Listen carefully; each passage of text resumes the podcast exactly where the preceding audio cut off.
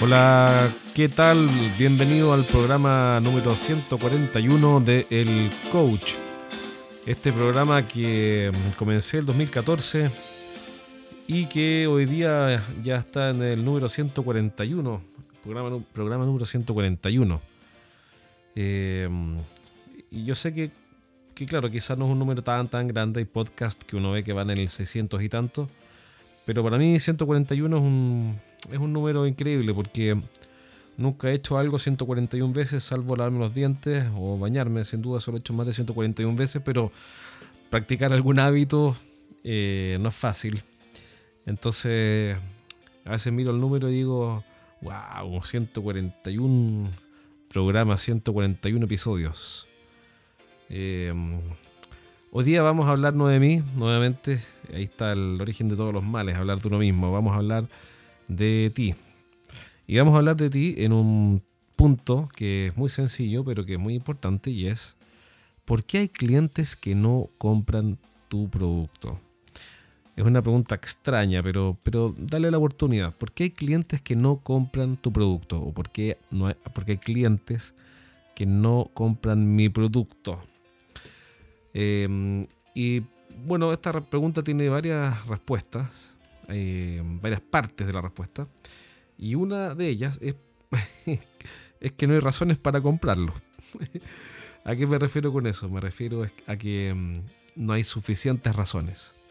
Los clientes no, no, no es que sean eh, poco analíticos o que no entiendan. Lo que pasa es que cuando no compran un producto es por la sencilla razón de que la suma de los beneficios que les entrega ese producto no es mayor a la suma de los costos que tienen que asumir, es decir, es menor incluso.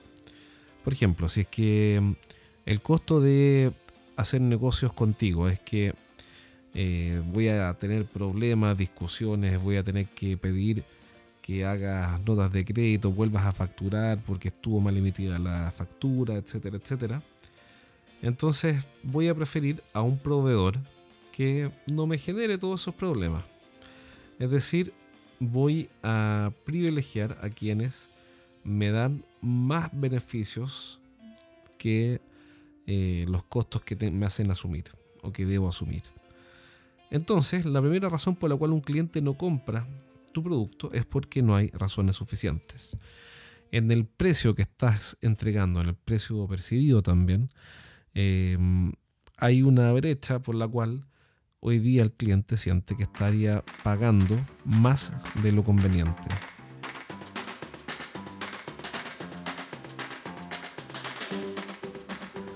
Alguien me dijo una vez que, mm, que el cliente tiene que sentir que abusó de ti. No me refiero a un abuso de los que salen hoy día los diarios, me refiero a que abusó en el sentido de que se aprovechó y tomó posición de ventaja pero tú tienes que sentir lo mismo. Es decir, si le cobras 10 millones de pesos a un cliente por X, o 10, 100 mil dólares o lo que sea, el cliente tiene que percibir que está abusando de ti. Es decir, eh, el escenario ideal sería que él fuera a confesarse en la tarde y dijera, eh, padre de pecados, eh, me aproveché de un proveedor y le pagué un precio miserable por una cantidad de beneficios enorme. Y asimismo, quien vende debería estar en el mismo confesionario, en la misma fila, esperando su turno, y cuando entre debería decirle al cura, eh, oiga, me confieso de que hoy día cobré más de lo que debería haber cobrado porque en realidad esto que yo vendo es tan sencillo o es fácil de hacer o en realidad lo tenemos muy resuelto o somos muy eficientes y por ende cobré un precio que, eh, que es muy alto. En el fondo, cuando dos personas sienten que tomaron posesión de ventaja sobre la otra, recién ahí se dice, y esta persona me lo dijo alguna vez, que uno está agregando valor. Valor, ¿ah? porque los dos quedamos felices con lo que hicimos. Ahí tienes un bonito negocio para ambas partes. Ok, entonces la primera razón por la cual alguien no compra tu producto es porque no lo necesita. La segunda, o sea, perdón, no es porque no lo necesite, es porque la suma de los beneficios es menor a todos los costos que tiene que asumir. Otra razón por la cual una persona no compra tu producto es porque no es la, no es la persona ah, correcta para tu producto.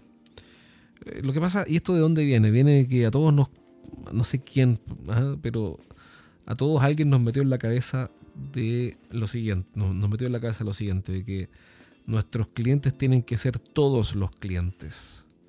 Hay una especie de manía por las empresas, de las empresas por crecer. Como si crecer fuera sinónimo de mayor valor de empresa. La otra vez estuve leyendo un libro, un libro que no me acuerdo de quién era, pero eh, mostraba cómo eh, las grandes empresas, esto fue hace tiempo, pero era cómo las empresas eh, que se enfocan solo en crecer y no en rentabilizar, finalmente tienen un montón de problemas porque pierden, pierden al norte, que es rentabilizar, no crecer. Entonces, nosotros pensamos que tenemos que agregar, agregar y crecer. Pero, sin embargo, no todos los clientes son para nosotros. No todos los clientes son para ti. Dejar de que. No, no digo que no haya que crecer, digo que dejar clientes fuera de tu proyección es saludable, es lógico, es correcto. Sobre todo cuando vendemos algo que es de nicho, es para un nicho, y, mm, y hay clientes que no son ni serán jamás clientes para uno.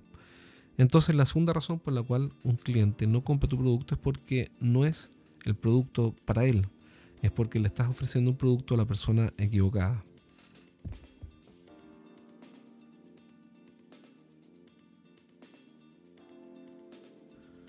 Y por último, la tercera razón por la cual un cliente no compra tu producto es que sencillamente no lo entiende. Es increíble, pero nosotros muchas veces a los clientes les hablamos en complicado, en términos difíciles, eh, y hacemos de cuenta como que el cliente trabaja en, nuestra empresa y él entiende la cultura nuestra y entiende nuestros productos, entiende nuestras soluciones y que entiende todo. Pero eso no es así. El cliente no trabaja aquí, no trabaja en tu negocio.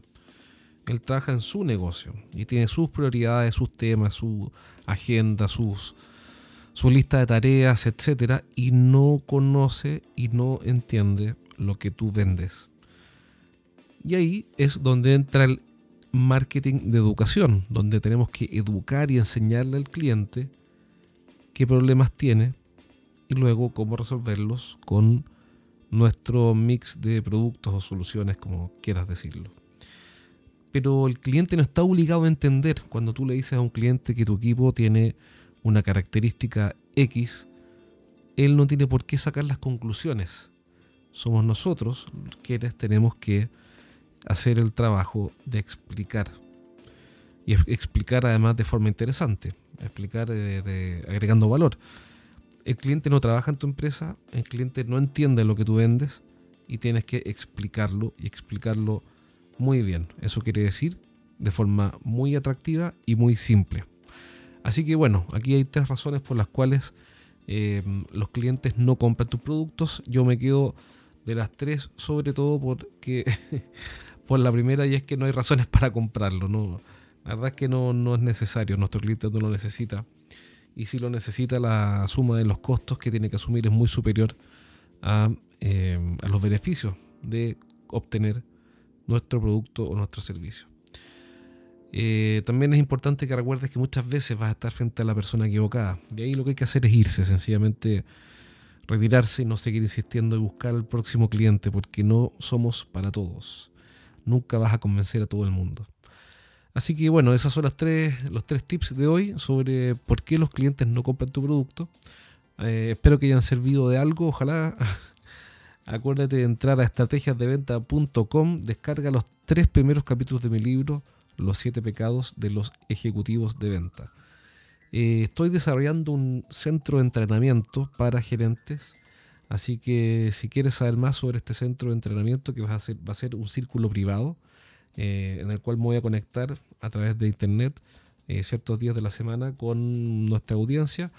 Eh, si quieres saber más de eso, mandame un correo a jorge.estrategiasdeventa.com y me comprometo a mandarte la información. Obviamente, porque la otra vez me preguntaron, es pagado. Efectivamente tienes que pagar eh, pero ¿cuál es la, la, gran ventaja? Es que todo lo que vas a recibir supera con creces el costo. Y ya te voy a mostrar por qué una vez que me pidas eh, la información. Así que pronto va a estar arriba la página web, pero por ahora mándame un correo y, vas, a, vas a aprender y vas a entender por qué es tan valioso y esta es una buena oportunidad entrar a este círculo privado. Y básicamente es para que yo pueda coacharte em, en los desafíos que tienes como gerente de ventas o gerente comercial. En fin, cualquier gerente que tenga un equipo de ventas a, cargo. Y eso lo vamos a hacer en forma personalizada pero digital, em, analizando casos todas las semanas y vas a poder hacer preguntas y respuestas en vivo, etcétera. Pero bueno, mándame un correo si te interesa. Te mando un abrazo. Acuérdate de descargar eh, mi libro desde la página web y nos vemos pronto en un próximo programa. Cuídate.